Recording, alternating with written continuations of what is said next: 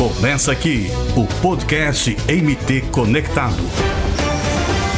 Nesta edição do MT Conectado, o médico veterinário João Marcelo, coordenador do programa de febre aftosa do Instituto de Defesa Agropecuária de Mato Grosso, o INDEA, fala sobre o fim da vacinação contra a doença, que poderá ocorrer já neste ano de 2022. Bom, o estado de Mato Grosso já está há 26 anos sem foco de febre aftosa. E dentro do plano estratégico é, do programa né, está prevista a retirada da vacinação em todo o Brasil. Isso também está acontecendo nas Américas, né, principalmente na América do Sul e no Caribe. E o Mato Grosso está inserido nesse processo e a previsão é que tenhamos as últimas vacinações contra a febre aftosa agora no ano 2022. E o Estado de Mato Grosso, o INDEA, está trabalhando em todas as ações para estar preparado para essa retirada de vacinação. Há também um forte envolvimento de todos os atores envolvidos.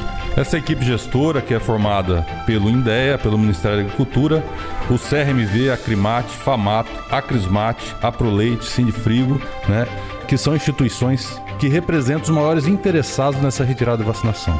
Com a retirada de vacinação e a certificação né, de país ou estado de Mato Grosso livre sem vacinação, há a possibilidade de os produtos aqui de Mato Grosso alcançarem novos mercados, mercados mais exigentes que também pagam melhor, pagam melhor pelos produtos. Então esse é o objetivo.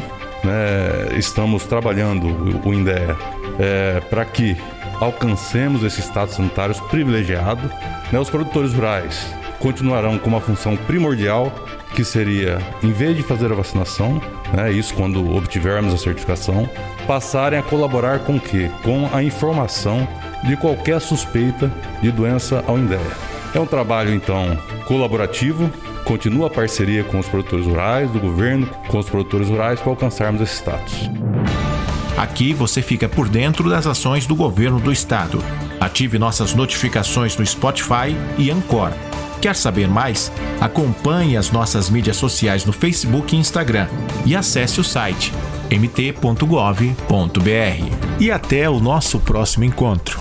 Podcast MT Conectado.